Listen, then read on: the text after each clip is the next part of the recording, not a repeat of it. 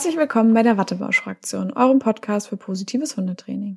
Wir sind Christine und Astrid und wir finden, dass es wichtig ist, nett zu seinem Hund zu sein. Hallo. Hallo. Schön, dass ihr da seid.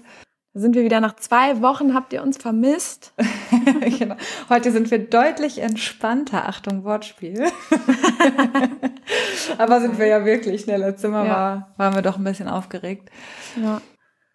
Ja, und heute haben wir das Thema quasi Entspannung, Anspannung und Erregung. Ne? Also ähm, so ein bisschen das Thema Erregung, ein bisschen das Thema Entspannung.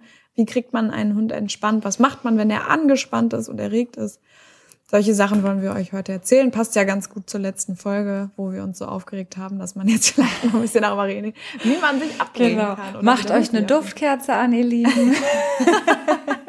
ich freue mich mega auf die Folge irgendwie, weil so das Thema Entspannung finde ich auch äh, irgendwie komplett unterschätzt wird. Also was das für ein Instrument sein kann, seinen Hund so ein bisschen zu entspannen und ihm dabei zu helfen. Ja, und da wollen wir heute ein bisschen mit euch drüber sprechen. Ich freue mich da sehr ja. drauf. Ja, ich habe übrigens nächste, ab nächste Woche Donnerstag Urlaub und allein, Ach, wenn ich daran denke, bin ich schon entspannt. ja, glaube ich dir. Wobei das ja manchmal vorher auch mit einer Anspannung einhergehen kann, je nachdem, ja. wie packverrückt man ist oder so. Ich bin da auch immer sehr gechillt, aber es gibt ja Leute, die packen dann drei Wochen vorher und oh mein Gott. nee, nee, das haben wir nicht. Aber ähm, ich bin eher so gerade, ich merke, dass ich urlaubsreif bin. Also gar nicht schlimm in dem Sinne, mir macht das immer noch super viel Spaß, aber ich merke so langsam, wie meine Energie flöten geht ja, ich brauche ja. das. Jetzt das ist ja oft so vom, vorm Urlaub, dass man nochmal so wirklich, weil man einfach so viel zu tun hat, äh, dass man da nochmal ein bisschen, ja, ja, echt nochmal hochgeht in der Anspannung quasi, ne? Aber äh, ich komme ja gerade aus dem Urlaub. Ich wollte gerade sagen, super entspannt. Das heißt, wir sind jetzt hier Anspannung in Entspannung in Person. Genau, genau. gerade. Nee, also es war sehr, sehr schön. Wir haben uns alle sehr gut erholt und das Wetter war sehr warm. Ja, schön. Ich freue mich jetzt auch auf den Herbst. Der Herbst darf kommen. So. Ja. ja, genau. Und wenn wir über Entspannung, wie macht ihr das, was macht ihr das, wisst ihr ja auch, dass es dann um Wattebausch Yourself geht. Das heißt, es wird wieder Inhalts, äh, inhaltsgefüllt und wenn ihr das zu anstrengend findet, solltet ihr jetzt ausschalten, denn es wird. Oder macht euch eine Duftkerze an, genau, dann, dann genau. haltet ihr das auch durch. Ähm, und zwar fangen wir einfach mal an mit dem Thema, ja, was ist Entspannung, Erregung Anspannung beim Hund überhaupt? Also wie kann ich mir das vorstellen bei meinem Hund? Und da haben wir uns jetzt einfach gedacht, wir zeigen euch das anhand eines Bildes, was ihr euch vorstellen könnt, und zwar anhand einer Skala. Wenn ihr euch vorstellt, eine typische Erregungsskala von eins bis zehn, also euer Hund ist bei eins völlig tiefenentspannt und bei zehn super, super erregt, also die höchste Erregung, die ihr euch bei eurem Hund vorstellen könnt. Das heißt also Entspannung und Anspannung oder Erregung sind so Gegenspieler, Gegenläufer. Das eine steht am einen Ende der Skala, das andere am anderen Ende der Skala. Und wir wollen euch heute einfach mal erzählen, was passiert mit dem Hund eben, wenn er erregt ist, wie sieht das aus und wenn er, wenn er entspannt ist. Und ähm, bei Erregung ist es so, dass ihr euch vorstellen könnt, da seid ihr ungefähr im, also bei sehr, sehr hoher äh, Anspannung und Erregung seid ihr ungefähr in dem Bereich sieben bis zehn auf der Erregungsskala. Und zwar seid ihr da gehirntechnisch aus und ist nicht mehr im denkenden Bereich. Also ihr wechselt von eurem präfrontalen frontalen Kortex hinten rüber ins limbische System. Wir hatten das mal in irgendeiner Folge erklärt. Es gibt den Hirnstamm, das limbische System und den präfrontalen Kortex. Der präfrontale Kortex ist dieses ganze, wie man sich so ein Gehirn halt vorstellt, dieses ganze große wabbelige Ding, was ganz viel äh, was so ein bisschen Würmer eklig hat. aussieht. genau, was ganz viele Würmer ähm, ja. Und da befindet ihr euch jetzt dann nicht mehr, sondern im Hundegehirn, sondern ihr befindet euch dann nachher hinten. Da, äh, wenn ihr an euren Nacken fasst, da ist ungefähr das limbische System und der Hirnstamm. Und ähm, ein Hund, der nicht im denkenden Bereich ist, kann halt auch nicht mehr bewusst Verhalten ausführen, Signale ausführen. Und äh, ein Hund, der noch im denkenden Bereich ist, das heißt also auf der Skala 1 bis 6, der noch einigermaßen entspannt ist, kann denken und Signale befolgen. Das heißt also, wenn ihr euch jetzt vorstellt, ihr sagt Sitz, könnte der Hund das im Bereich 7 bis 10 nicht mehr, im Bereich 1 bis 6 könnte er das noch, je nachdem, wie gut ihr das natürlich trainiert habt, nebenbei dazu gesagt noch. Ähm, zudem handelt ein Erregter, ich hatte ja schon gerade gesagt, wir befinden uns im limbischen System. Dort gibt es ja auch die Emotionen und das heißt, ein erregter Hund handelt emotional. Ähm, also da das ist alles instinktiv, reflexiv und da sind, spielen ganz viele Emotionen die Rolle. Wir kennen uns das vielleicht, wir kennen das vielleicht selber. Wir sind super, also wir, wir, wir hatten einen blöden Termin oder jeder ist uns, jemand ist uns gerade ins Auto gefahren. Ich glaube, das ist das beste Beispiel. Jemand, es kracht gerade hinten am Auto und dann ist man ja sofort irgendwie gefühlt von Erinnerungsstufe, hey, ich dance jetzt ein bisschen im Auto zur Musik auf 180. Mhm. Also auf schnell mal auf Erregung 10, mal ganz schnell. Und dann ist halt auch nicht mehr viel mit Denken, ne? Dann ist man halt ähm, einfach nur noch emotional wütend. Man hat das Gefühl, das Fass ist äh, am Überlaufen man reagiert nicht mehr gelassen oder rational. Also es ist dann ja auch oft die Leute, die dann anfangen zu beschimpfen und so weiter, obwohl sie es nachher bereuen, weil sie in dem Moment gar nicht mehr nachdenken können, ist das jetzt noch nett oder höflich, sondern man reagiert halt einfach nur noch. Ähm, bei Erregung können natürlich wie immer äh, auch Schmerzen eine Rolle spielen. Das heißt, wenn ein Hund Schmerzen hat, hat er auch, hat er ja Angst. Wir haben ja schon gesagt, angeborene Angstauslöser. Da sind wir auch wieder im emotionalen Bereich und äh, ja, alles, was Schmerzen auslöst, äh, äh Schmerzen verursacht, äh, ähm, lässt den Hund natürlich auch in der Erregung steigen. Und ähm, ja, Entspannung bedeutet im Prinzip, dass wir uns auf einer Erregung, also es kommt darauf an, was wir jetzt gerade mit Entspannung meinen. Also zum Beispiel Tiefenentspannung würde ich jetzt mal sagen, wäre so auf der, kann, äh, korrigier mich Astrid, wenn du es anders siehst, auf Skala 1 bis 2. Und ja, normale Entspannung, genau, wo der Hund noch ansprechbar ist, gute Signale, wo wir ihn eigentlich haben wollen, wenn wir normal trainieren. Das ist auf Erregungsskala drei bis fünf ungefähr oder drei bis sechs. Und wodurch kann Übererregung auftreten? Zum Beispiel durch Spiel, durch Jagdverhalten. Also es gibt nicht nur negative Erregung, sondern auch positive Erregung. Spiel, Jagdverhalten, ihr kennt vor allem die Welpenbesitzer kennen es wahrscheinlich. Äh, man ist da ganz, ganz schnell mal ganz oben in der Erregung und die Hunde können sich äh, dann selbst nicht mehr gut runterfahren und äh, das vor allem, wenn man zum Beispiel gerade mit einem Spielkumpel gespielt hat oder wenn gerade wild da steht, dann ist der Hund auch mal ganz schnell ganz oben in Erregung. Aber auch Angst, äh, Schreckreize und so weiter können Übererregungen äh, auslösen. Bei Malcolm sind es halt eben zum Beispiel die Türklingel. Oh, die ja. lässt die Erregung auch im Hausflur, das kenne ich auch. Genau. die lassen die Erregung auch mal schnell nach oben äh, fahren. Ja, und äh, wir wollen euch jetzt halt so ein bisschen äh, zeigen, wie man der Erregung entgegenwirken kann. Ähm, denn so ein einfachen Signal abfragen ist ja, wenn der Hund gerade nicht mehr ansprechbar ist, eben nicht möglich, wie wir es gerade erklärt haben oder wie ich es gerade erklärt habe. Und ähm, deswegen ähm, kommt dann einfach die Entspannung ins Spiel, über die wir heute unter anderem auch sprechen wollen. Ich gebe, übergebe das Wort an Astrid. Ja, sehr gerne. ja, genau. Was wir jetzt noch so, und das ist, äh, was Christine gesagt hat, wenn euch das jetzt zu viel wird, auf jeden Fall auch noch mal weiter skippen. Äh, wir machen jetzt noch mal so ein bisschen Theorie, obwohl das eigentlich auch übertrieben ist.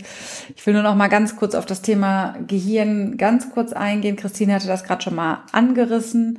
Ähm, aber es gibt im Gehirnstamm eine Struktur, ein Netzwerk im Prinzip aus Neuronen und Fasern. Und in diesem Netzwerk sind Informationen aus wirklich vielen verschiedenen Gehirnbereichen und Funktionen enthalten. Und zum Beispiel auch die Regulation von Aktivität und Aufmerksamkeit. Und das Ganze nennt sich, könnt ihr auch direkt wieder vergessen, ich sage es aber trotzdem, Formatio Reticularis, das ihr jetzt einfach mal gehört habt. So könnt ihr dann dem Gartennachbarn mal entgegen. so. genau, damit ihr geregelt. Cool genau. Ähm, und das Ganze könnt ihr euch, also diese Formatio Reticularis, könnt ihr euch im Prinzip vorstellen wie so ein Schalter im Gehirn. Der, ähm, und zwar, das ist ein Schalter im Prinzip, der zwischen diesem denkenden und dem reflexiven Zustand hin und her schaltet. Also so ein bisschen wie dieser, was Christine gerade gesagt hat, Schalter zwischen äh, ich bin im präfrontalen Kortex oder ich bin jetzt gerade im limbischen System ähm, und handle nur noch äh, reflexiv und emotional. Und das ist, das ist wirklich, stellt euch das wie so ein Lichtschalter vor, der an und ausgeht und ihr seid dann entweder halt im Denken oder euer Hund, nicht ihr, bei uns ist das ja sicher ähnlich. äh, aber wir sind ja jetzt bei den Hunden und bleiben da auch. Ähm, also euer Hund hat eben dieser, diesen Schalter im Gehirn ähm, wo man dann wirklich ja zusehen kann, manchmal es wirklich sehen kann, wie der Schalter kippt von der Hund geht vom Denkenden in den nicht mehr Denkenden, also in den reflexiven Bereich. Und im denkenden, im denkenden Bereich müsst ihr euch das so vorstellen, da kann euer Hund willentlich nach Lösungsmöglichkeiten suchen. Also wir sprechen ja auch immer davon, gebt euren Hunden Strategien an die Hand, die sie dann anwenden können und so weiter. Um diese Strategien aber abrufen zu können, also um auch Abwägungsentscheidungen treffen zu können, muss der Hund im denkenden Bereich sein. Er muss also abwägen können, was funktioniert für mich gut in der Situation, was hat sich für mich immer gelohnt und so weiter. Und das kann ich natürlich nur, wenn ich klar denken kann. Ne? Also klar Nachdenken trifft's dann eigentlich auch schon. Ja, trifft's wirklich. Ja. ja. Und im reflexiven Zustand, da laufen Reaktionen einfach komplett automatisch ab. Also zum Beispiel flüchten oder angreifen. Das kennt ihr vielleicht auch, wenn plötzlich der Hund so voll aus der Hose hüpft, ne? Ähm, und das ist Teil des Überlebensprogramms einfach. Also aus, aus ja, biologischer Sicht ist das durchaus sinnvoll, dass es so ein Überlebensprogramm gibt, wo einfach nur noch auf so instinktives Handeln dann gesetzt wird. Und da sind wir dann im reflexiven Bereich und dann ist der Schalter halt gekippt deutlich. Das kriegt man in der Regel mit. so sieht es. Man ja, ruft, Stopp! Genau. Der Hund läuft. Und der Hund ist einfach nur, einfach nur unterwegs. Ähm, und ihr könnt euch das selbst, man kann sich das selber auch immer gut vorstellen. Also ich finde mal zum Beispiel, wenn, wenn man, wir hatten ja schon mal dieses Beispiel mit dem Erschrecken, aber wenn man so richtig erschreckt wird, ne, so, ob das jetzt ein absichtliches Erschrecken ist, weil jemand sich einen Spaß machen will oder man erschreckt sich wirklich, weil man denkt, es passiert was Schlimmes gerade und dann könnt ihr im ersten Moment, so diesen Schreckmoment, den kennt jeder, der geht durch Mark und Bein, da kann man die Reaktion nicht steuern. Und da ist man in diesem reflexiven Bereich und jeder reagiert da anders. Also man handelt wirklich instinktiv und reflexartig. Gibt ja auch Situationen, wo manche Leute dem Streichespieler eine ballern oder so, ne? Weil ja. das meinen die dann gar nicht so, aber das ist so erschrecken oder anschreien oder laut schreien oder erstarren. Und das, ähm, man würde vielleicht gerne anders reagieren, kann das aber eben nicht, weil man halt nicht mehr nachdenken kann. Genau. Und wir wollen, manchmal höre ich mich so ein bisschen, finde ich, so, wenn ich mir selber zuhöre, so ähm, hier Sendung mit der Maus. Genau, klingt komisch, ist aber so. Nee, finde ich überhaupt Okay, gut. Jetzt hast du den Leuten das Bild gegeben. Ja, genau. So. ähm, nee, und was wir natürlich auf jeden Fall möglichst oft erreichen oder erhalten wollen, ist halt, dass unser Hund im denkenden Bereich ist. Weil dann haben wir einen Partner, mit dem können wir kommunizieren, der ist ansprechbar und genau, dann ist das Leben einfach leichter, sagen wir mal so. Ähm, aber das Gehirn ist halt darauf programmiert, habe ich ja gerade schon gesagt, Thema Überlebensstrategie bei steigender Erregung, da sind wir dann wieder bei der Erregungsskala, in diesen reflexiven, reflexiven Zustand zu wechseln. Und unser Ziel ist halt, verhindern, dass dieser Schalter kippt oder, wenn er denn gekippt ist, den Hund schnellstmöglich wieder in den denkenden Bereich holen. Und wie wir das machen können, also wie können wir dem Hund, das, das können wir nämlich viel über Entspannung dann tun im ersten Schritt, dass, dass wir die Anspannung rausnehmen, diese Erregung rausnehmen, den Hund runterfahren, um, um ihn in diesen denkenden Bereich zu bekommen. Und wie wir das eben machen, da, da wollen wir heute mit euch drüber sprechen. Also nur, dass ihr so ein bisschen mal Hintergrundwissen dazu habt, warum ist das überhaupt nötig oder was passiert da beim Hund, warum kann der manchmal einfach nicht anders? Oder warum ist die Anspannung dann so groß? Und er ist dann gerade nicht in der Lage, Signalen Folge zu leisten. Genau. Ja, und jetzt ist halt die Frage, woran erkenne ich hm, einen entspannten Hund? Bei einem erregten Hund haben wir es ja gerade schon so ein bisschen angedeutet, nicht ansprechbar, also zumindest bei Skala 7 bis 10 nicht. und ähm, bei, bei Skala 1 bis 6 ist er ansprechbar. Gut, das ist jetzt die, erstmal die Unterscheidung, ansprechbar oder nicht ansprechbar. Daran könnt ihr schon mal gut erkennen. Aber ähm, da gibt's auch nochmal Unterscheidungen. Ähm, ich hatte ja eben gesagt, tiefenentspannt ist eins bis zwei ungefähr und drei bis sechs ist dann normal entspannt oder zumindest so, dass ähm, ja gearbeitet werden kann. Und das wäre dann quasi auch das, woran ihr euren Hund erkennen könnt oder daran erkennen könnt, dass euer Hund sich gerade ungefähr bei drei bis sechs aufhält. Das heißt, euer Hund kann Signalen Folge leisten. Er tut das, was ihr ihm sagt. Also es kommt ein Sitz, der Popo geht runter oder es kommt bei Fuß, der Hund läuft auf eurer linken Seite, guckt euch an. Ähm, zudem kann er nach diesen Signalen, die er befolgt, kann er da äh, oder überprüft mal, kann er da auch die Belohnungen annehmen. Das heißt zum Beispiel, kann er Futter nehmen. Wenn er das nicht mehr kann, ist er höchstwahrscheinlich schon bei sechs und kurz davor zu kippen. Ähm, denn wenn ein Hund nicht mehr Futter annehmen kann, ist es schon ein sehr, sehr starkes Stresszeichen oder ein sehr, sehr starkes Zeichen für hohe Erregung. Kann er noch Spielzeug annehmen, andere Belohnungen? Wie reagiert er, wenn ich ihn verbal lobe? Reagiert der Körper dann noch irgendwie? Das sind so Zeichen darauf, dass ihr euch zwischen drei und sechs befindet. Wenn er das gut kann, eher bei drei bis vier. Wenn er das nicht mehr so gut kann, seid ihr schon eher bei fünf und sechs. So. Und dann gibt's ja auch noch äh, die Eins und die Zwei. Da äh, befindet ihr euch in der tiefen Entspannung. Und das erkennt ihr daran, dass euer Hund wahrscheinlich auf der Seite liegt, super tief ein- und ausatmet, vielleicht sogar schläft, Ähm, vielleicht liegt er auch auf dem Rücken, je nachdem, wie euer Hund gerne super entspannt liegt. Also Malcolm liegt dann zum Beispiel auf dem Rücken. Er streckt sich, also er muss nicht unbedingt schlafen, kann auch sein, dass die Augen auf sind, aber der Kopf ist zumindest abgelegt. Ihr seht keine Körperspannung, alles ist irgendwie entspannt. Ähm, ja, die, Entschuldigung. Kein Problem. Dieser Lederstuhl, muss ich echt mal einen anderen ja, Stuhl holen. Aber irgendwie auch witzig, so ein Running Gag. Ähm, ja, die Atmung, das ist eben auch so ein Ding. Ne? Daran kann man es halt auch super erkennen. Bei eins bis zwei super tief, bei drei bis fünf dann halt schon ein bisschen schneller. Also so, dass er im Arbeitsmodus sein kann. Ich wiederhole mich, ich weiß. Ja, genau. Also da wisst ihr schon mal Bescheid, woran ihr das körperlich an eurem Hund erkennen könnt. Ähm, dementsprechend ist bei sieben bis zehn natürlich wahnsinnig hohe Anspannung. Äh, das seht ihr dann auch, ähnlich wie beim, wo wir erklärt haben, beim Aggressionsverhalten oder bei dem, bei dem, bei der Social Media Folge, wo wir erklärt haben mit dem der Route, ne, wie, wie, wie wirklich nettes Schwanzwedeln aussieht, also Freude und wie nicht. Ähm, an solchen Sachen könnt ihr das dann auch erkennen. Und äh, unser, ach so, ähm, was wir vielleicht noch zu bedenken geben sollten ist, wenn der Hund schläft, kann es natürlich auch sein, dass er sich im Konfliktschlaf befindet.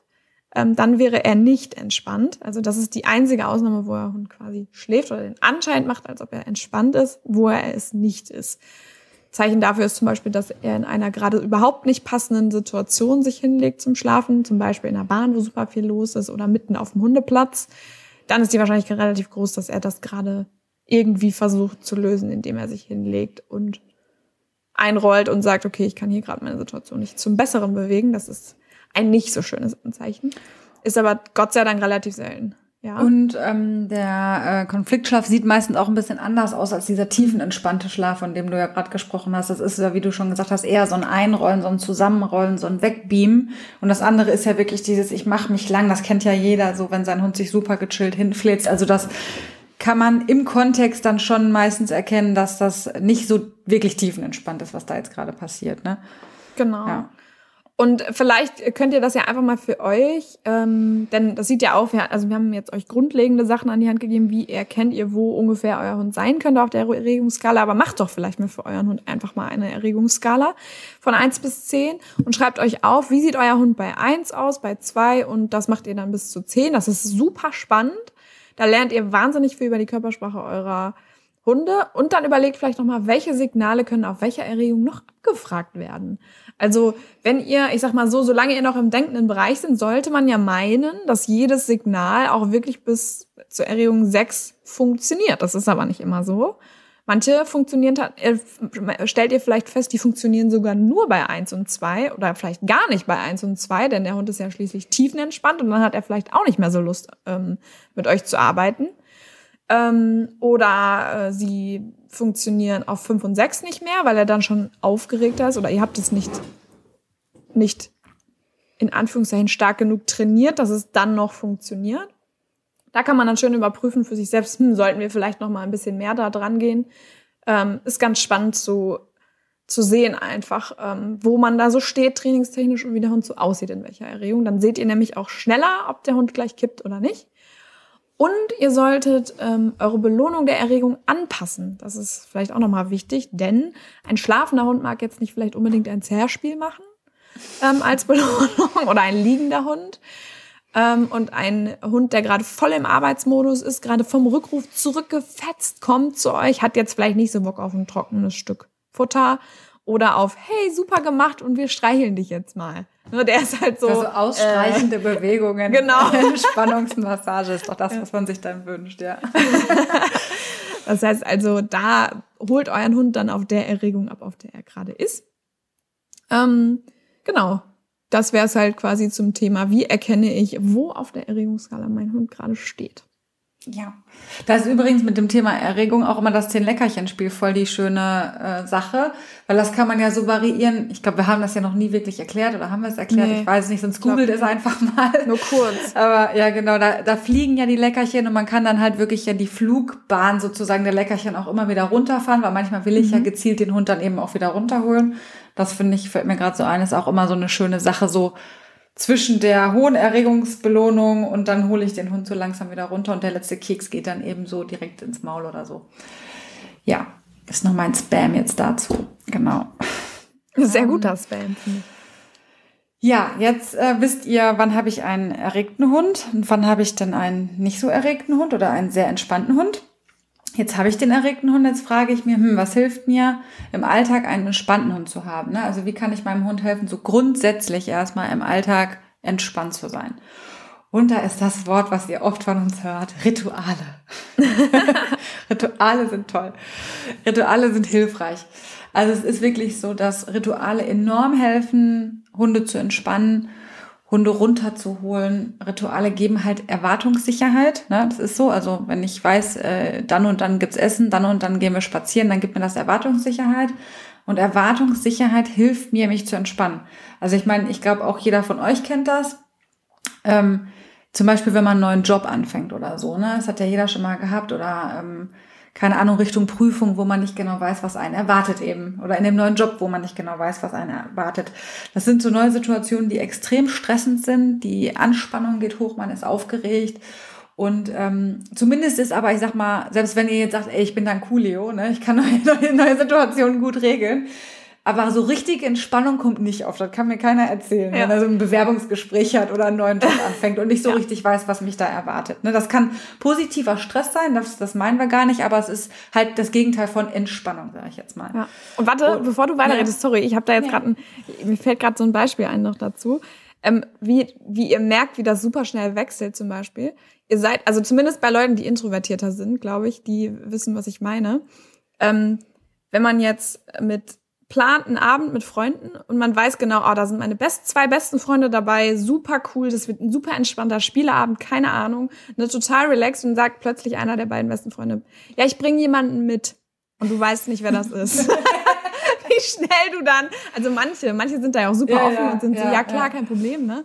Aber manche sind dann so, oh nee, weißt du, so, oh, jetzt weiß ich nicht wieder, ich kenne den nicht und oh, jetzt muss ich wieder Smalltalk halten und ich hatte eigentlich geplant, in Jogger und Hoodie zu kommen, weißt du, so. Ja, es ist ja genau die Erwartungssicherheit. Ich genau. Die Erwartungssicherheit, ich kann eine Jogginghose anziehen und über intime Themen sprechen vielleicht. Ja, ja. Und das ist dann halt anders, ja, genau. Ja. Das stresst mich dann auch oder manche Leute, keine Ahnung. Ja. Ja, genau das ist das. Also wenn ich, wenn ich eigentlich was, einen Plan habe, eine Sicherheit habe von dem, was kommt, und es passieren dann eben andere Sachen. Und Rituale sind eben genau das Gegenteil. Da weiß man genau, was kommt. Ich habe jeden Dienstag die gleichen Freundinnen da und gucke irgendeine tolle Serie kann mich mit denen austauschen, als Beispiel. Ähm, und genau, also wenn ich eben jeden Tag dasselbe tue, bin ich grundsätzlich erstmal entspannt. Ich weiß, dass ich was zu essen bekomme, ist ja auch schon mal ein entspannter Faktor, dass ich was zu essen bekomme. Ich weiß, wann ich was zu essen bekomme und äh, es geht mir gut. Und unseren Hunden geht's halt genauso.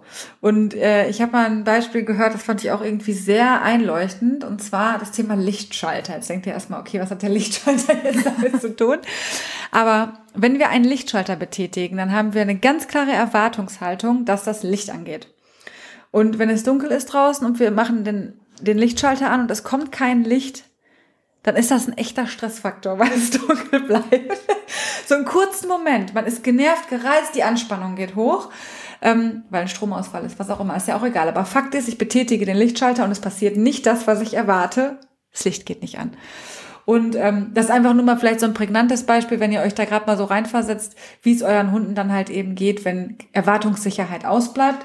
Ähm, das ist auch was, beim Thema Konsequenzen und so, was Christine und ich schon oft gesagt haben, wenn eure Hunde nicht wissen, welche Konsequenzen kommen auf welches Verhalten, spielt da auch rein. Ne? Dass ihr, dass ihr klar in eurer Kommunikation seid, dass sie wissen, das lohnt sich für mich oder das lohnt sich eben nicht für mich. Und ähm, genau, deswegen schafft Rituale, seid, seid klar, seid strukturiert, ähm, irgendwie, dass eure Hunde wissen, worauf sie sich da einlassen. Und ähm, es geht heute ja um das Thema Entspannung, deswegen sagen wir das so, aber es ist natürlich auch so, dass ein Hund Abwechslung braucht. Ne? Das braucht man jetzt auch nicht sagen. Also wenn ihr jetzt jeden Tag immer nur das Gleiche mit dem macht, dann habt ihr so wirklich äh, so ein Laborleben. Das ist natürlich nicht das, was wir jetzt hier gerade anpreisen wollen, sondern die Frage ist ja einfach nur, wie kann ich mein, meinem Hund helfen zu entspannen? Es gibt ja auch richtig coole Socken, die brauchen da gar nicht so viel Unterstützung, aber es gibt eben Angsthunde und so, die brauchen da ein bisschen mehr Unterstützung und da helfen solche Themen im Alltag einfach. Genau. Und dann gibt's natürlich noch allgemeine entspannte Tätigkeiten, habt ihr von uns auch schon öfter mal gehört. Und darunter fallen so Sachen wie Kauen, Schlecken, Massagen geben, Hund streicheln oder ausstreichen. Immer unter der Voraussetzung, euer Hund genießt Berührungen natürlich, sonst ist das das Gegenteil von Entspannung. Ähm, oder so ein bisschen Sachen kaputt machen, Eierkartons zerlegen, sowas fährt runter, ein paar Leckerchen suchen, die Nase einsetzen, sowas kann runterfahren. Also das sind so allgemein entspannende Tätigkeiten, die auch immer mal kurzfristig einen guten Dienst tun auf jeden Fall, wenn man einen aufgeregten Hund hat. Das Belohnen zum Beispiel in Aufregung auf dem Boden ist auch immer mal eine ganz gute Idee. Das sollte man mal ausprobieren, weil es komischerweise doch so ist, dass viele Hunde, auch wenn sie den Keks in ins Maul nicht nehmen können, aber man wirft es auf den Boden, probiert es mal aus und gibt vielleicht euer Suchsignal und der Hund ist plötzlich in der Lage, das zu nehmen, weil es eben das Einsetzen der Nase äh, fährt den ganzen Organismus so ein bisschen runter und dann habt ihr am besten noch was, wo ein bisschen drauf gekaut wird. Genau. Und dann könnt ihr den Hund ein bisschen entspannen. Das sind so ein bisschen kleinere Mittelchen, sage ich mal, wie man da ein bisschen helfen kann. Ja, und da gibt's halt noch die konditionierte Entspannung, die mhm. dabei helfen kann. Denn wir sind ja in der Wattebausch Yourself-Folge und wir wollen ja auch was zum Nachmachen machen. Wir wollen euch jetzt nicht nur mit Theorie zuballern. Also jetzt gerade baller ich euch noch kurz mit Theorie zu und Astrid zeigt euch dann gleich den Aufbau von der konditionierten Entspannung. Das ist jetzt wichtig, dass wir euch das einmal noch erklären. Denn wir haben ja gerade gesagt, es gibt den denkenden und nicht denkenden Bereich auf der Erregungsskala. Und wenn wir im nicht denkenden Bereich sind, hilft euch die konditionierte Entspannung. Warum? Denn die konditionierte Entspannung läuft unbewusst ab. Das heißt, sie läuft im nicht denkenden Bereich ab. Und das ist natürlich super, denn wir wollen ja den Hund im nicht denkenden Bereich abholen. Gut, dass es sowas gibt, ne? Äh, genau, das Stichwort dahingehend ist die klassische Konditionierung. Wir erklären es jetzt nicht genau mit Pavlov und so weiter. Die, die es vielleicht mal irgendwo in der Uni gehört haben, wissen, was wir meinen, sonst googelt's kurz. Jedenfalls ähm, geschieht die unbewusst. Das Gehirn muss nicht angeknipst sein dafür. Das ist erleichternd, denn unser Hund ist gerade nicht angeknipst. Ähm, ihr kennt das vielleicht selber, wenn ihr jetzt zum Beispiel, was konditionierte Entspannung wäre, wäre zum Beispiel, ihr riecht den Duft von eurer Sonnencreme und seid sofort im Urlaubsstimmung. Das ja, also seid jeder, sofort, oder? So. Ja, liegt ah. sofort am Strand, weißt du, und hört schon eigentlich das Meer rauschen. Das ist konditionierte Entspannung. Also ihr seid sofort in diesem Urlaubsmodus. Oder das ähm, Markersignal, das ist jetzt keine konditionierte Entspannung, aber es ist ein Beispiel für die klassische Konditionierung. Das geschieht auch unbewusst. Das heißt, da holt ihr euren Hund auch im ähm, nicht denkenden Bereich ab. So.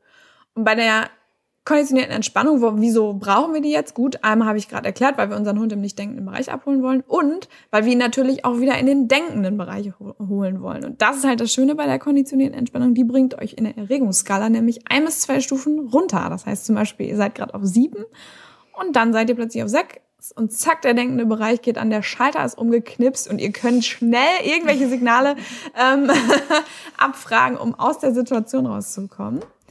Ähm, wie das passiert ist, zum Beispiel durch ein Wortsignal oder ein Gegenstand oder ein Duft, wie jetzt mit der Sonnencreme als Beispiel, oder durch irgendeine Musik, äh, die bei dem Hund Entspannung auslöst.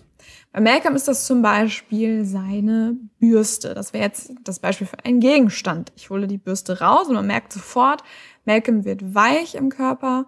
Ähm, der ist sofort so, oh, ne? Alles klar, ich bin bereit für meine Wellness. Man hört halt, merkt halt sofort. Also es ist wirklich so, wenn er sehr angespannt ist und ich zeige ihm die Bürste, dann merkt man sofort, wie er plötzlich bei mir ist und sagt, hi, alles Ach, klar. Wie schön. ähm, sonst könnt ihr euch auch mal YouTube-Videos für das Entspannungssignal, da sieht man das auch noch mal ganz schön. Aber du hattest auch noch ein Beispiel, Astrid, ne? Ja, genau. Ich habe das, glaube ich, auch schon mal erzählt. Bei Emma ist das ja äh, eine besondere Yoga-Variante, die wir, könnte man schon fast sagen, bei YouTube machen, also die ich mache. Und die mache ich an und egal wann ich die anmache, dann kommt sie zu mir. Am liebsten möchte sie immer mit auf die Yogamatte, da muss ich sie dann immer so ein bisschen runterschieben.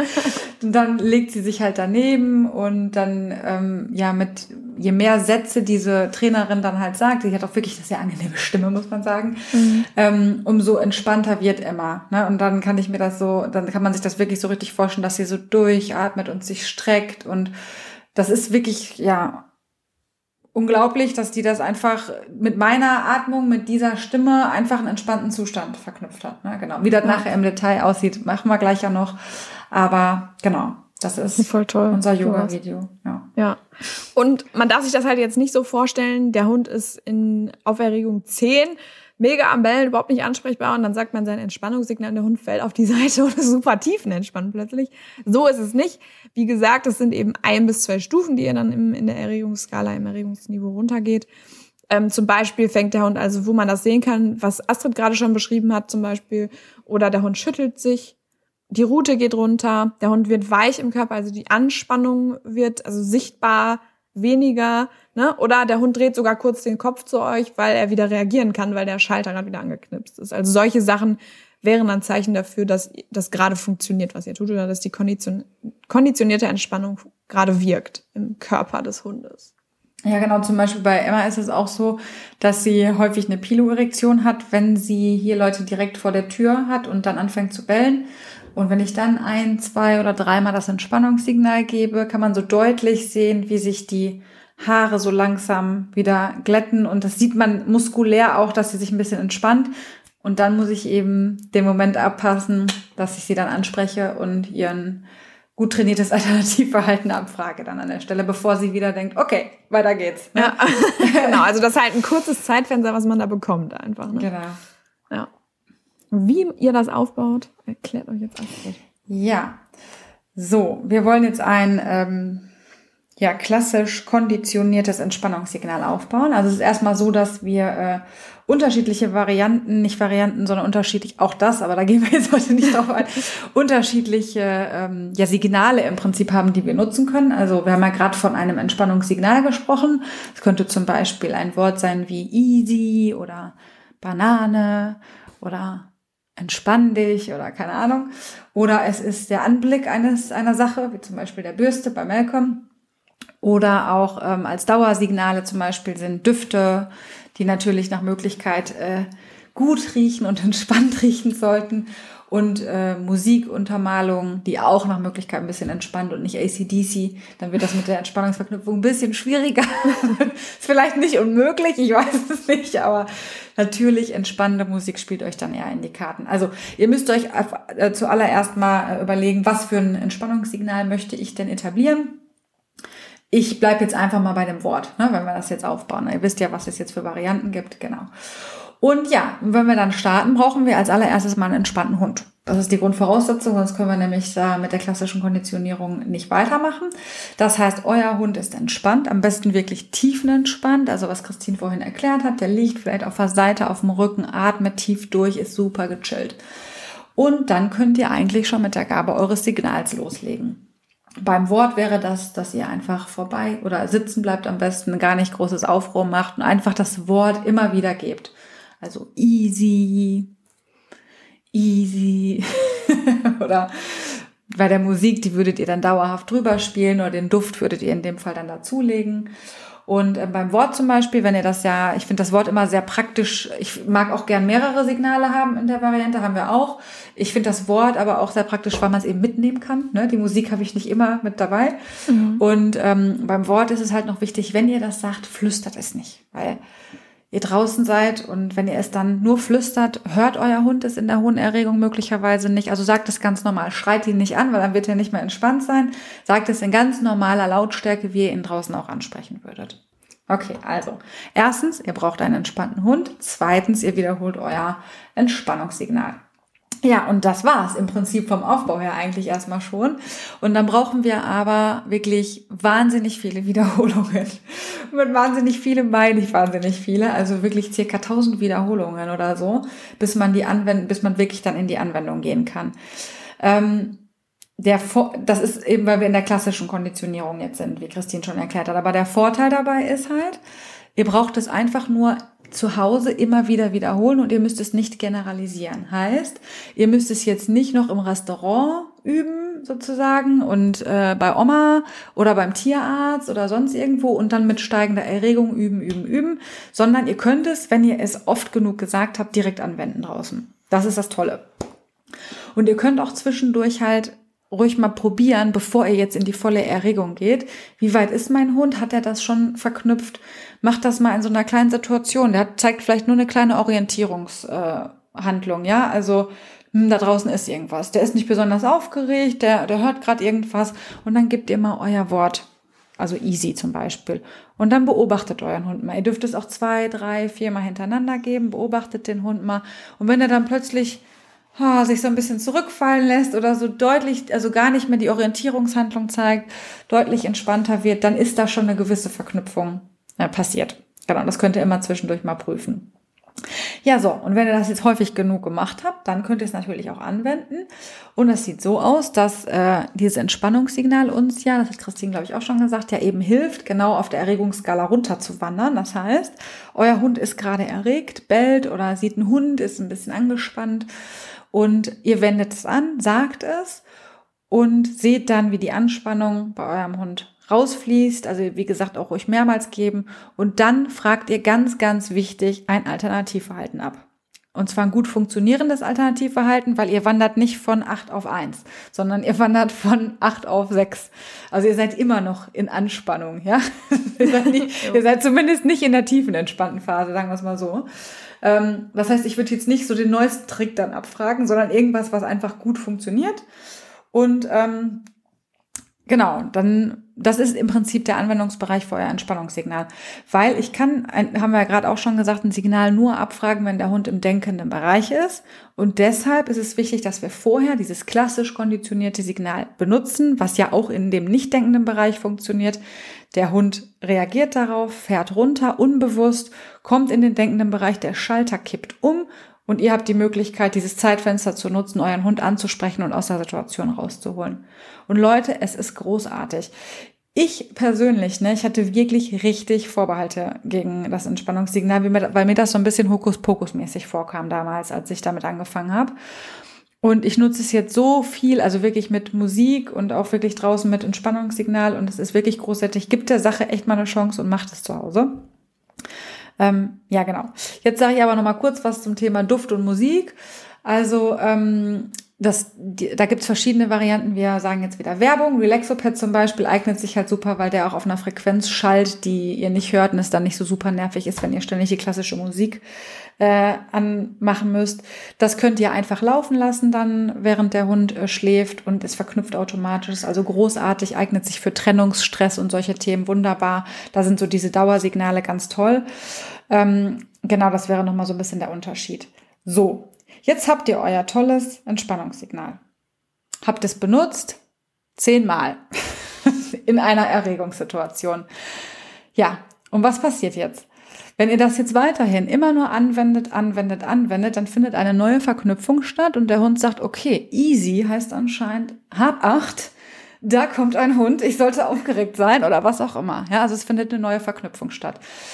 Das heißt, unser Entspannungssignal entlädt sich mehr oder weniger, könnt ihr euch so vorstellen, wie ein Akku.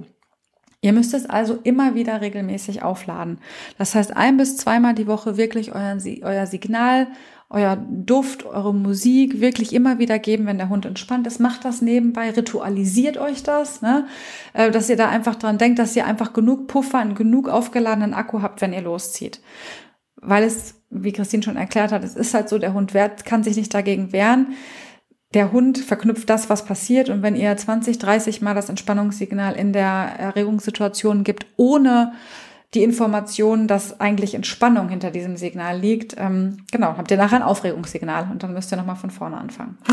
Das wäre doof. Ja. Aber das lässt sich ja eigentlich auch super geil integrieren in den Alltag. Ja, Abends das ist ja nicht viel Aufwand. Das ist genau. wirklich nicht viel Aufwand, ja. genau. Und das hört sich so viel an mit den tausend Wiederholungen und so. Ähm, macht es einfach, gebt es ständig drüber macht, das schafft man, also ein, zweimal die Woche schafft man es ja locker und in der Aufbauphase macht man es einfach jeden Tag. Ich meine, das sind drei, dreimal drei Worte, die ich dann sage abends oder so. Ne? Dann komme ich ja schon auf äh, Zahlen. Also es ist wirklich kein Akt, aber das ist eben sehr, sehr wichtig, dass ihr es wirklich wieder zu Hause auflädt, weil es sonst am Sinn quasi vorbeigeht. Ja. Ja. Und ähm, wenn ihr jetzt äh, diese in der Situation seid, dass euer ähm, Entspannungssignal nicht funktioniert, weil ihr es jetzt beispielsweise, wie Astrid gerade gesagt habe, nicht genug aufgeladen habt oder es jetzt plötzlich zu einem Aufregungssignal geworden ist oder ihr habt es, seid einfach noch gar nicht so weit mit dem Aufbau, als dass ihr es schon anwenden könnt. Und wir uns jetzt überlegt, geben wir euch noch so ein paar kleine Tipps, an die Hand, ähm, damit ihr was machen könnt. Abgesehen von der konditionierten Entspannung, wenn der Hund nicht mehr ansprechbar ist. Das heißt, wenn er in der Erregung sieben bis zehn ist. Ähm, da wir gesagt haben, die klassische Konditionierung hilft uns in äh, diesem Erregungsbereich, hilft uns natürlich auch das Markersignal, wie ich eben schon gesagt habe. Das ist ja auch klassisch konditioniert. Wir hatten, genau, in der Folge, in der Wattebosch Yourself Folge äh, mit dem Markersignal haben wir euch auch gesagt, ähm, dass das Markersignal auch Emotionen verändern kann. Ähm, das ist kein Wundersignal. Ne? Das wird nicht auch einen gerade wahnsinnig aggressiven Hund in einen plötzlich, hey cool, äh, ich liebe euch alle Hund äh, umswitchen. Aber es kann euren Hund kurz unterbrechen, ähm, in der Situation kurz innehalten lassen, kurz, warte, jetzt kommt doch eigentlich mal irgendwas Cooles. Äh, das denkt er natürlich nicht bewusst, sondern unbewusst. Ähm, das ist zum Beispiel ein Signal, was ihr dann geben könnt oder zumindest mal versuchen könnt zu geben. Ähm, wenn das aber mit vielen hochwertigen Belohnungen verknüpft ist, kann euch das ein kurzes Zeitfenster geben, um zu reagieren. Ähm, des Weiteren nutzt man in solchen Situationen Verhaltensunterbrecher, die klassisch konditioniert aufgebaut wurden. Das ist zum Beispiel der Geschirrgriff. Der wird in Teilen, zumindest im Aufbau, klassisch konditioniert aufgebaut. Das erklären wir jetzt nicht, wie das funktioniert. Versprecht euren Trainer dahingehend einfach an. Ähm, oder ihr, vielleicht habt ihr ja auch schon einen Geschirrgriff. Und der Griff ins Geschirr, das ist das, was klassisch konditioniert ist. Und das könnt ihr quasi anwenden, wenn euer Hund sehr, sehr erregt ist. Da es auch reflexiv funktioniert. So. Ähm, ein weiteres Signal, was funktioniert, ist der Notfallrückruf oder auch Superschlachtruf genannt. Ich finde dann das Wort Notfallrückruf irgendwie ein bisschen angenehmer. Schlachtruf klingt immer so nach Krieg. das, ähm, das ist mit einer Wahnsinn, mit einem wahnsinnig hohen Jackpot verknüpft und äh, funktioniert tatsächlich auch im nicht denkenden Bereich. Deswegen heißt es Notfallrückruf, weil da sind eure Hunde nämlich im Notfall, wenn die gerade hinter Wild herrennen, auch nicht mehr im denkenden Bereich und da könnt ihr eure Hunde dann trotzdem abrufen. Ganz, ganz angenehm. Äh, das musste ich tatsächlich auch einmal machen, weil mein Hund, ich dachte, mein Hund jagt nicht und ganz plötzlich verschwindet Malcolm rennend in den Wald und ich komme da mit meiner Pfeife und dem Notfallrückruf und pfeife und Gott sei Dank kommt mein Hund zurück. Ey, ich war auch schon halb in Panik, aber alles gut. ja, ähm, alternativ ähm, zur klassisch klassischen Konditionierung könnt ihr natürlich auch den nicht denkenden Bereich, das heißt also den Zeitpunkt, wo der Schalter umkippt, etwas nach hinten verschieben. Das heißt also, ihr trainiert Signale, die im denkenden Bereich funktionieren, so, so hochwertig und so, so gut in hoher Erregungslagen, dass der Schalter vielleicht nicht mehr schon bei Erregung 7 kippt, sondern erst bei Erregung 8 oder 9 ähm, sodass ihr auch bei Erregung 7 oder 8 noch im denkenden Bereich seid. Das heißt, ihr habt ein viel, viel längeres, ähm, eine viel, viel längere Zeit, ähm, wo euer Hund noch ansprechbar ist. Das Signal, was sehr häufig tatsächlich in sehr hohen Erregungslagen noch funktioniert, ist das Sitz. Ähm, zumindest hatte ich, äh, oder, oder Astrid hatte sich eben auch gefragt, machst du gerade ein Foto von mir? Hatte Peace. ich mache ein Bumerang-Video. ähm, ja, ja, nicht aus dem Konzept bringen lassen. Jetzt ist super schwierig gerade. Nein, also ähm, auf welcher Erregungsstufe klappen eure Signale? Überlegt euch das vielleicht einfach mal. Trainiert sie in sehr, sehr hohe Erregungslagen. Und jetzt kommt's, bitte nicht dann, wenn euer Hund gerade aggressiv reagiert oder bringt euren Hund nicht bewusst in aggressive Situationen oder in ängstliche Situationen, Sowieso um Gottes nicht. Willen. Sowieso nicht. Ja, wir sind ja positive Trainer hier. Ihr könnt euren Hund aber auch positiv in hohe Erregungslagen bringen. Und ja, dann funktionieren sie auch in negativ hohen Erregungslagen. Zum Beispiel könnt ihr ihn hochspielen. Ja, also wenn Hunde sehr, sehr gerne Spiele, Rennspiele und so weiter machen oder zergeln, diese ganzen Feldzerge und so weiter bringen manche Hunde in sehr, sehr hohe Erregungslagen, gerade Jagdhunde. Wobei Emma ja auch, ne? Ich glaube, die kann also man auch das, schön hochspielen. Ne? Ja, auf jeden Fall. Man merkt das dann auch oft daran, dass das Ausgeben super schwer fällt, ne? Ähm, nach so einem ja. richtig, richtig heftigen Zergelspiel oder so. Oder dass der Hund sich selbst bedienen will, was er sonst nicht tut am Zergel. Da merkt ihr dann manchmal so, uh, das ist jetzt vielleicht sogar schon gekippt. genau. Ja, und äh, so könnt ihr zum Beispiel bei Hunden, die jetzt nicht so gern spielen, auch sehr, sehr hochwertiges Futter holen. Ihr kennt das vielleicht, ihr holt ein mega, mega geiles Futter, vielleicht sogar ein Jackpot raus und der Hund, dem fallen fast die Augen raus. Und der steht schon so, gib es mir. Und auch, auch da mir. so Selbstbedienung, her, her, ja, ja. ran. Ne? und in solche Situationen könnt ihr eben nutzen, um Signale zu trainieren. So, und jetzt unsere weitere Aufgabe an euch, auf welcher Erregungsstufe klappen eure Signale? Überlegt euch das, hatten wir, glaube ich, schon mal eben gesagt. Ähm, nächstes, was ihr machen könnt, Management. Gut, das ist jetzt relativ logisch. Sichert eure Hunde an der Leine, wenn ihr wisst, dass solche Situationen auftreten können, dass sie aggressiv auf irgendwas reagieren oder mit einem Maulkorb oder beides. Ähm, seid für eure Hunde da, lasst sie nicht alleine, gerade in Angstsituationen, an Silvester zum Beispiel, wir hatten das schon mal gesagt, manche Hunde haben Todesangst und da hilft es wirklich, wenn sie gerade Bezugspersonen haben, wo sie Schutz suchen können. Das heißt also bitte, bitte einfach da sein. Oder den Hund mit einem, mit einer Jackpot-Belohnung, von der ich gerade gesprochen habe, zum Beispiel aus der Situation locken. Ähm, das heißt also, diese, genau diese Jackpots, die dem Hund fast die Augen rausspringen lassen, egal ob es jetzt futtertechnischer Natur ist oder spieltechnischer Natur, die könnt ihr eventuell nutzen, um eure Hunde aus dieser Situation, zu holen. Das heißt, also, es gibt schon eine ganze Menge, die man im nicht denkenden Bereich tun kann, um seinen Hund aus der Situation zu holen. Ja, das klingt doch schon mal gut. Ne? Ich finde, das sind doch schon ein paar sehr, sehr konkrete Ideen, wie man aus solchen Situationen rauskommen oder, oder diese umgehen kann. Ähm, jetzt ist es aber vielleicht doch passiert. Ihr wart in so einer richtig beschissenen Situation. Ähm, eine Situation ist total blöd gelaufen. Euer Hund war mega gestresst oder war lange erregt und gestresst. Das geht ja irgendwo mit einher. Also sagen wir mal, keine Ahnung, hat sich richtig in die Leine gelegt. Das war eine ganz doofe Hundebegegnung. Ähm, oder aber auch zum Beispiel bei Emma ist es ja äh, so, wenn dann doch ein bisschen viel Autofahren war, also der Stress trotz Strategie und so auch eine Weile hoch war. Es hat jetzt mit klassischer Erregung äh, nichts zu tun, aber einfach blöd, sagen wir es mal so. es war eine blöde Situation. Ähm, dann dürft ihr euch das halt nicht so vorstellen, dass nach der Situation, also zum Beispiel mit der Hundebegegnung oder so, alles sofort wieder tutti ist. Ne? Also so, der Hund ist weg, Erregung ist weg, sieht zumindest von außen so aus, alles cool. Ähm, ich habe mal ein Entspannungssignal gegeben, ja super, ne, läuft. ähm, weil es ist zum Beispiel ähnlich wie bei dem Erschrecken, also bei dem Beispiel von gerade. Wenn ihr so richtig erschreckt wurdet, ist, also ich erschrecke mich wirklich, deswegen nehme ich dieses Beispiel auch gerne. Wenn ich mich so richtig erschreckt habe, boah, dann manchmal beschäftigt mich das noch 10, 20 Minuten danach oder mit so einem Autounfall. Das kann man abends, man kommt vielleicht nicht in Schlaf, weil man noch so, das, das, das merkt man körperlich richtig. Kennt ihr das so, wenn das so durch Mark und Bein geht, solche Situationen? Das sind chemische Prozesse, die im Körper ablaufen tatsächlich und man spürt das. Ne? Also nach, so nach unserer praktischen Prüfung hatte ich das. Ja. Ich war so, ich war so drüber. Ja, wir haben ja auch ganz Alkohol Wochen. getrunken. Ja, das hat nicht geholfen.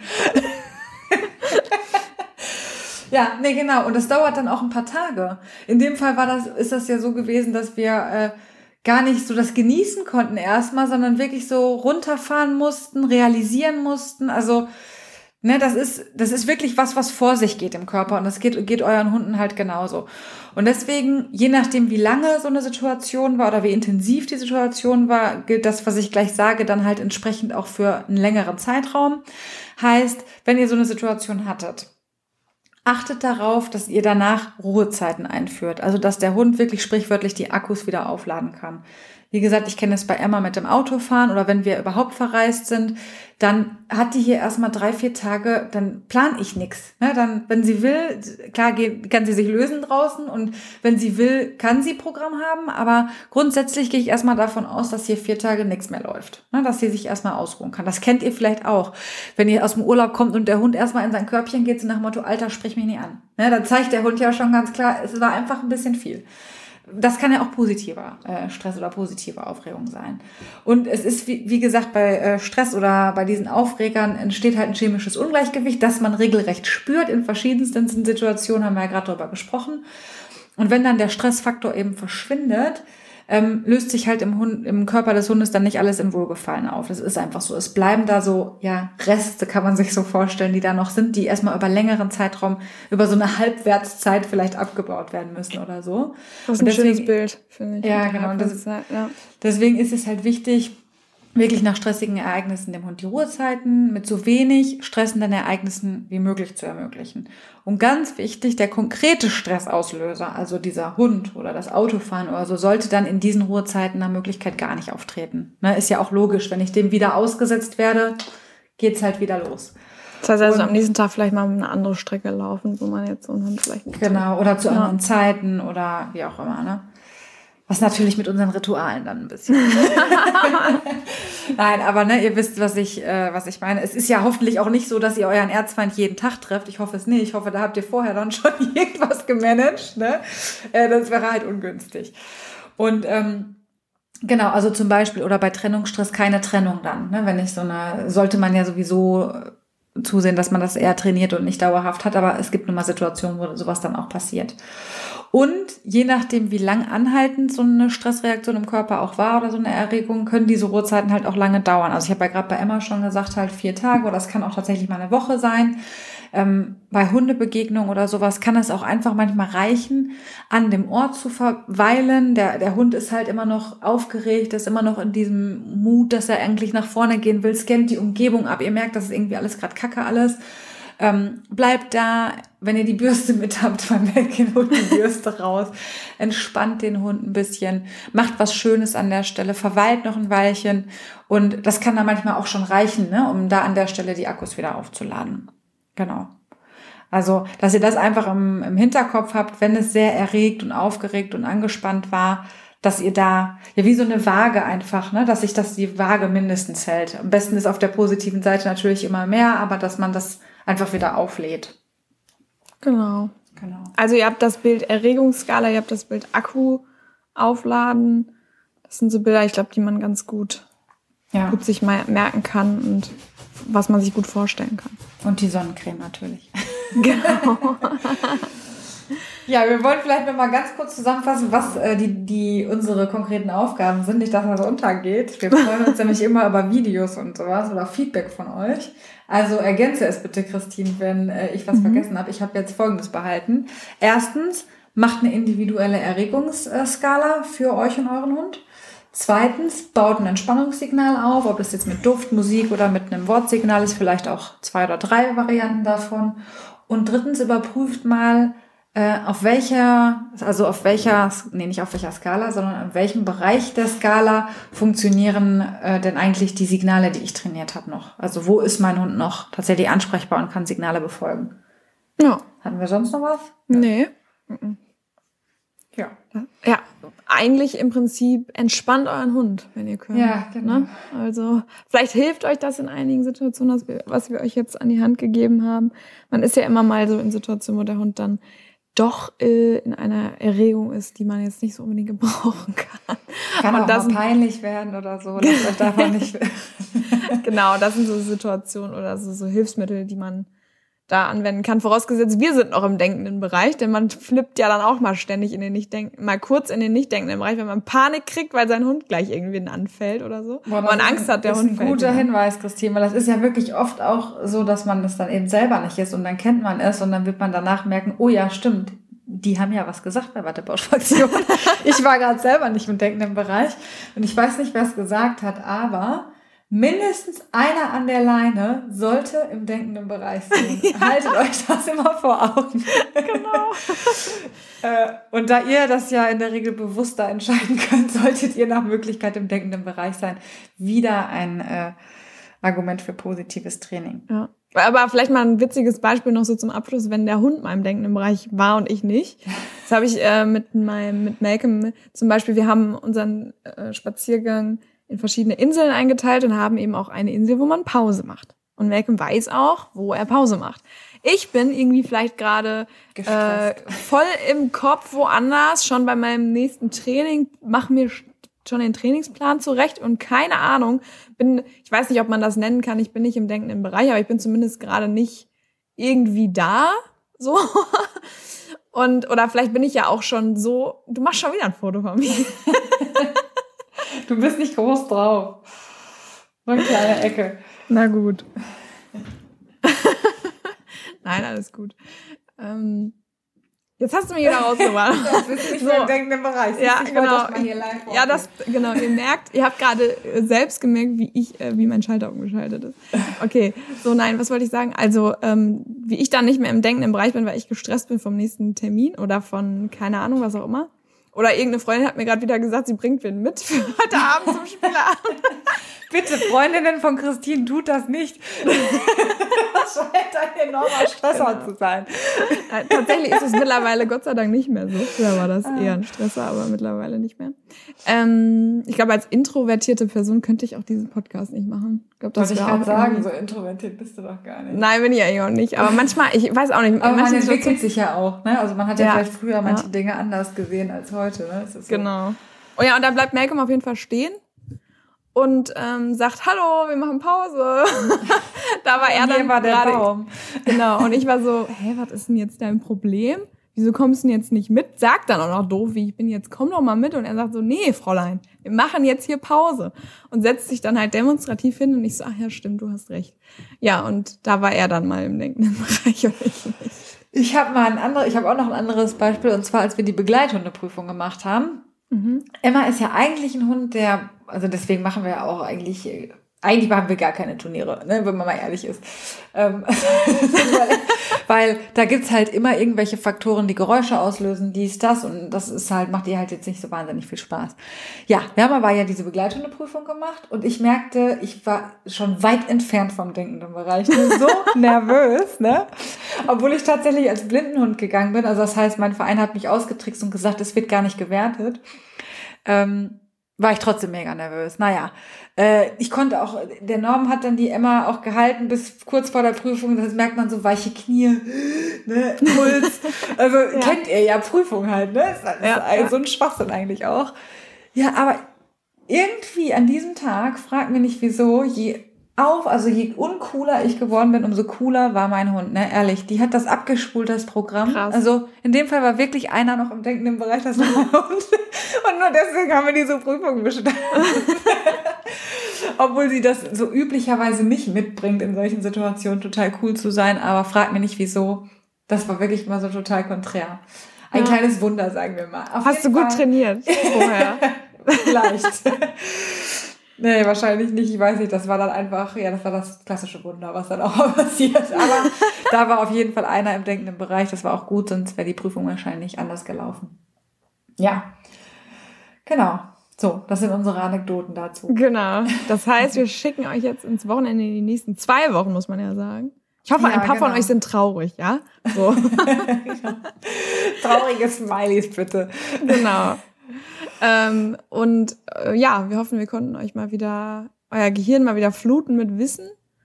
Ja, mir hat ähm, heute mega viel Spaß gemacht, weil, ja. weiß ich nicht, Entspannung ist so ein schönes Thema und ich glaube, äh, ich hoffe, ihr habt durchgehalten wirklich bis zum Schluss, weil manchmal ist ja so, oh, Entspannung, ne? Kann ich, kann ich mir vorstellen, so dass man denkt, oh ja, klar. Nee, das habe ich bei Stress, das habe ich bei dem Thema Stress, da bin ich so, oh nee, kein oh, Bock nee, gerade. Aber ähm, wenn man das mal ausprobiert, macht's wirklich mal, können, können wir euch nur mit an die Hand geben, probiert's mal aus, ähm, spielt uns das mal zurück, wie es für euch funktioniert oder wo eure Hunde aufgeregt sind und das vielleicht gebrauchen können. Und ja, in diesem Sinne habt ein, ein und zwei schöne Wochenenden und genau. Dann seid ihr ja vielleicht in zwei Wochen schon ein bisschen weiter und habt schon ordentlich konditioniert. Genau, wir, wir überprüfen das heute. genau. Okay, dann euch ein schönes Wochenende. Bis dann. Bis dann. Ciao. Ciao.